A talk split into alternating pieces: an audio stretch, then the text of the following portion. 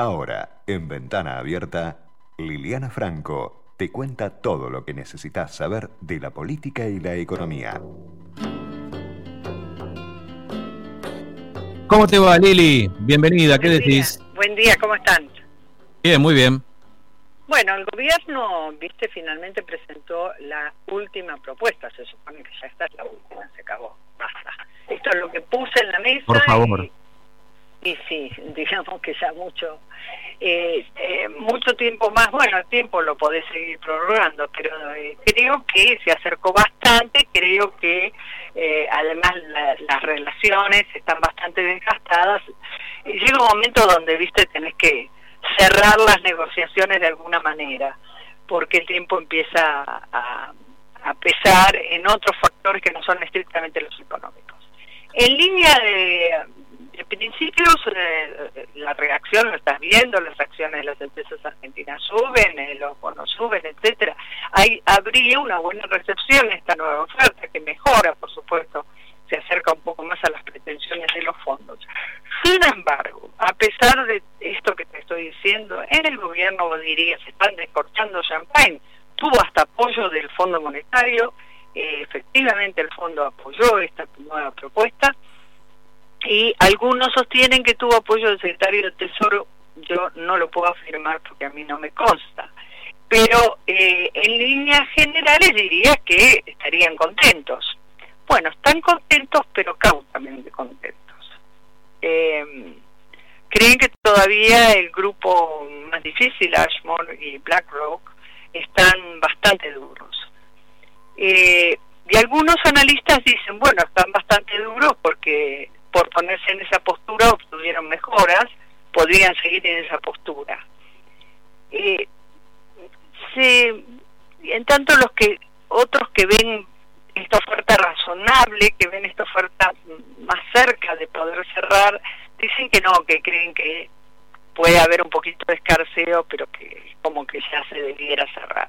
Que serían incluso tontos, o sea, se refieren a estos dos grupos, de no cerrar, porque no son tan malas las condiciones.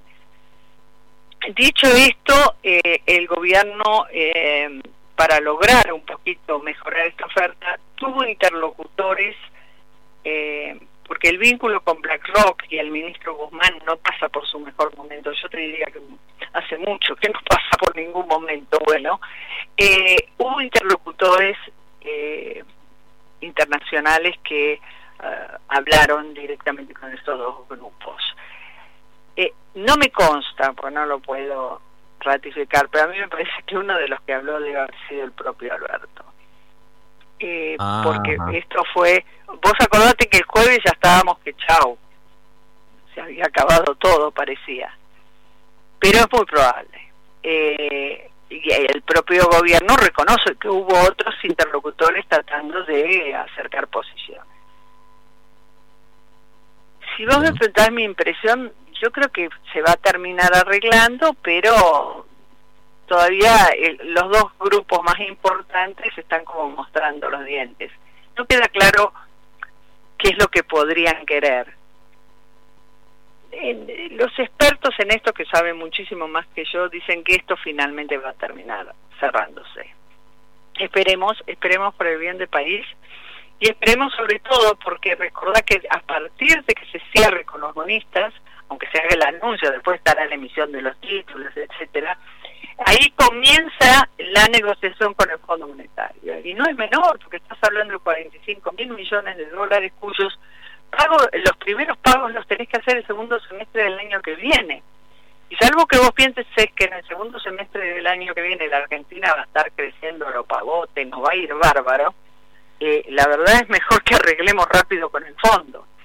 Eh, el fondo claramente está mostrando una postura muy amigable, porque de alguna manera es responsable, no de alguna manera es responsable también eh, del préstamo que otorgó a un país que claramente ahora que está de moda esta palabrita no era sustentable que pudiera devolver en el segundo semestre y que prácticamente en menos de dos años va a tener que devolver eh, no te digo la totalidad del préstamo al fondo pero un, importante porcentaje Eh, bueno, eso era inviable. ¿A qué tasa tenías que crecer y a qué tasa tenía que crecer tu balanza comercial o tu balanza de cuenta corriente para poder hacer esos pagos y que siga creciendo? La verdad, en el momento que se firmó ese, ese acuerdo, recuerdo que muchísimos economistas alertaron sobre este punto. Y te hablo que todavía estaba el gobierno de Macri. Por lo tanto, despejado eso, el gobierno avanzaría en los otros proyectos que vienen a ser los proyectos internos. ¿Y a qué me refiero? La famosa reforma judicial, la famosa reforma tributaria y una moratoria que abarque un periodo mayor. Estamos hablando de la moratoria, eh, ahora hay una, pero estamos hablando de otro tipo de moratoria que iría de la mano de esa reforma previsional. Eh, y además un poco cómo, cómo sale adelante la Argentina. Ya los economistas hay un consenso en líneas generales, lo mostró el REM el, el perdón el viernes, el Banco Central, que es lo que suma más o menos 40 opiniones de los principales estudios económicos argentinos, que eh, la caída del PIB este año está cerca del 12%. Eh, y ojalá, y todo suponiendo que el 17 de julio empecemos en las fases más eh, de mayor apertura en el sistema productivo, cosa que todavía no se sabe. Hoy por hoy el gobierno eh, yo creo que debe poner velas para poder el 17 empezar a, abrir comercios, volver a fases eh, con más de mayor normalidad porque realmente los indicadores económicos asustan, ni te cuento los de pobreza, y, y bueno, y tampoco queda claro que el que el mundo esté a favor nuestro.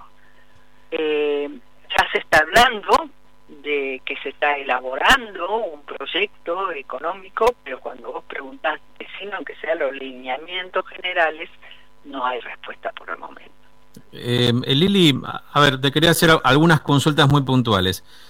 Eh, Primero, te escuchaba en la primera parte de tu comentario y justo de lecturas del fin de semana y algunos analistas que también escuché en algunas declaraciones, em, hablan mucho de la oportunidad que está perdiendo la Argentina por no tener un mercado financiero saneado y la imposibilidad de acceder a crédito barato como vecinos aquí en la región sí están accediendo. Como Perú. Ahí está. Por ejemplo, como Perú, que también... O sea, no tenés plata...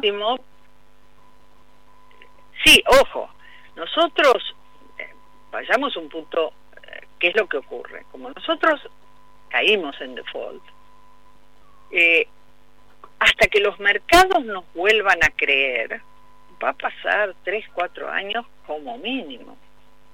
Entonces nosotros sí vamos a seguir pagando tasas altas. Eh, estas son las consecuencias del default. O sea, uno puede pensar que defaultear, bueno, sí, al principio te cuesta... No, es como tener una cucarda de mala conducta.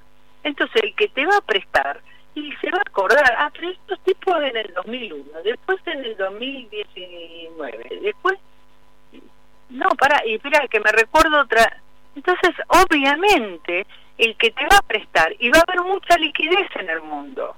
Así, si bien yo siempre digo, el mundo no nos juega a favor, porque ya sabemos que el PBI mundial va a caer, etcétera, también es cierto que hay mucha plata, se metió mucho dinero. Ese dinero va a ir a buscar oportunidades. Por ejemplo, el mismo grupo BlackRock es un grupo de fondos de, mediano plazo. Bueno, pero esa, este grupo, para volver a invertir a Argentina y explicarle a los que confían en la administración eh, del fondo, mira, voy a volver a invertir a Argentina, eh, le van a hacer unas cuantas preguntitas. Claro. Entonces, las malas conductas en la vida personal, tarde o temprano las terminas pagando. Los países también, no es gratuito. Por supuesto, a, a la Argentina todo le va a costar el doble. ¿Pero por qué le va a costar el doble? Por lo que hizo. O sea, no, no, no viene un marciano y nos eh, impuso esto, lo, hizo nuestras dirigencias. El no administrar bien el país es responsabilidad nuestra. Y bueno, y si vos querés pedir plata, y te van a exigir. ¿Y cómo te le exige el mercado? A través de la tasa de interés. Entonces no es que vamos a arreglar, vamos a imaginar el mejor escenario, fin de agosto se acabó, brindamos ya, pum, renegociamos, le dimos los nuevos títulos. Eso no significa que van a venir capitales. Eso significa que normalizaste una situación. Quiere decir, venías de estar en default, de no pagar, de incumplir con tu compromiso y empezaste a ordenar. Es como una como es como el caso Vicentín, salvando las distancias. Vicentín como está en concurso de acreedores, parece no está pagando. Se sienta con todos sus acreedores y en teoría les ofrece A, B, C o D. Bueno, el día que Vicentín, por poner un ejemplo más reciente, acuerda todo y el juez, controlado en este caso por el juez, este, están todos contentos y todos de acuerdo con, eh, con lo que se logró, eh, vuelve a funcionar. Ahora, igualmente Vicentín, por seguir con este ejemplo, le va a costar que los bancos le crean, le va a costar que los proveedores le crean. Va a llevar un tiempo. La única ventaja que tiene Argentina, mira, me vino la asociación de Vicentín por poner un caso similar, que es una empresa, ¿no? Vicentín y Argentina tienen la misma ventaja, que Vicentín está en un sector estratégico que le vende al mundo. Argentina tiene un potencial para venderle muchas cosas al mundo. O sea, eso es eh, la ventaja de Argentina y por eso a pesar de todas las macanas que nos mandamos, siempre nos siguen prestando de alguna manera. Pero nos lo cobran, ¿eh? Nos cobran la tasa de interés. Nos prestan porque saben que somos un país que tiene innumerables riquezas y mucho por desarrollar, pero también conoce las falencias. También conoce que Argentina tiene un potencial, pero que Argentina hace muchos años, más de 10 años que no se invierte, y que eso tiene sus costos. Entonces, si vos querés, inversor, venir a ponerle minería, sí, pero cuando empezás a analizar cómo tenés que sacar el producto de la minería, por dónde lo sacás, los costos, etcétera, y el, lo mismo pasa con vaca muerta, más allá del problema puntual del petróleo que bajó mucho en su momento, ahora está volviendo a repuntar. O sea, no es solo tener recursos, el punto es, bueno, cómo produzco esos recursos, cómo les agrego valor, cómo los vendo al mundo a un precio competitivo.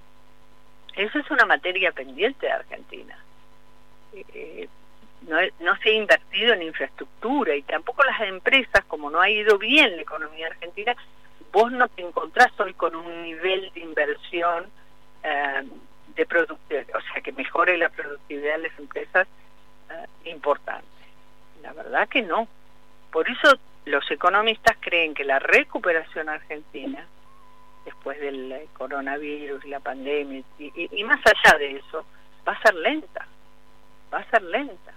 Y fundamentalmente va a ser necesario recuperar la confianza de que esta vez va en serio.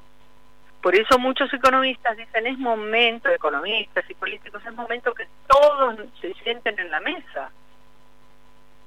Porque ahora la palabra, de, por ejemplo, de los principales partidos políticos está devaluada. Del que gobierna y del que gobernó, Macri. Claro, claro. Porque ninguno de los dos, tanto el kirchnerismo como el macrismo, pueden mostrar muy buenos resultados. Entonces están empardados en eso. Pero bueno, eh, en algún momento se hará, no sé, yo no sé si lo veré, pero en algún momento se no, algo de algo del diálogo del gobierno más allá de sus propias filas, ¿no? De sus filas de funcionarios, digo.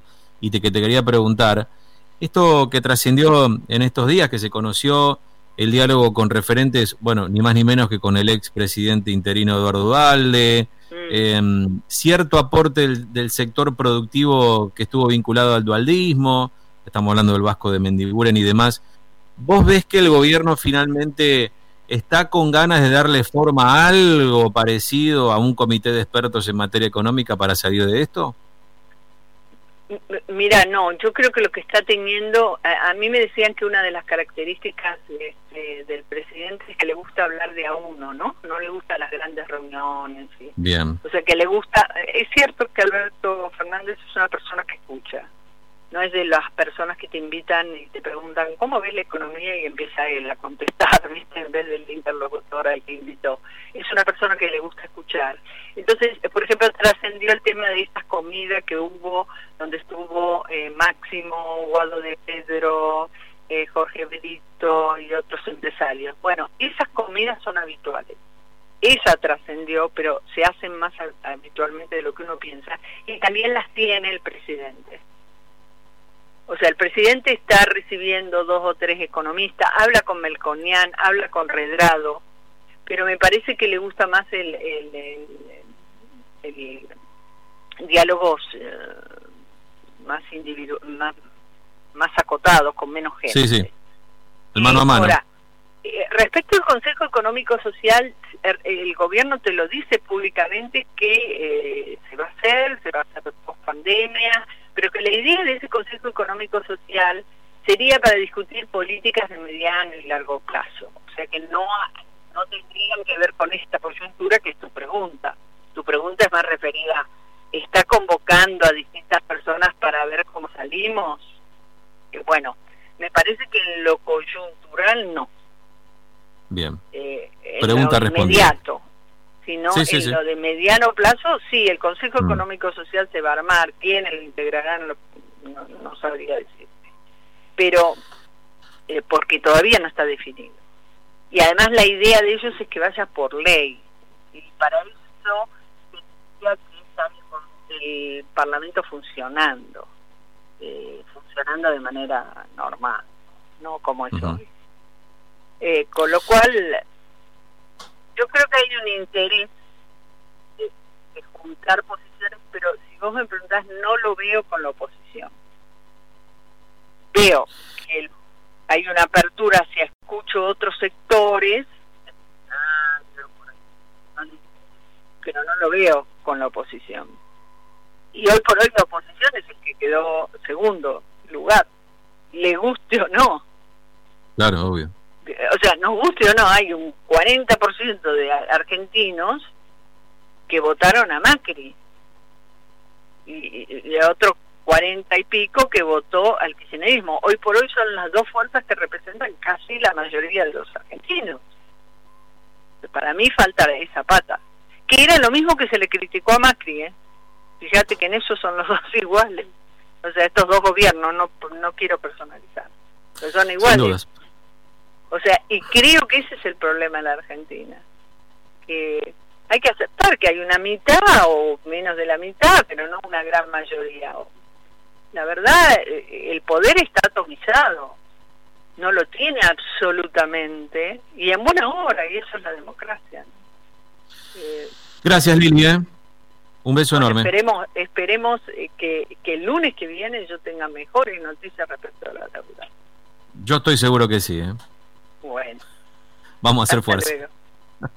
Chao, gracias. ¿eh?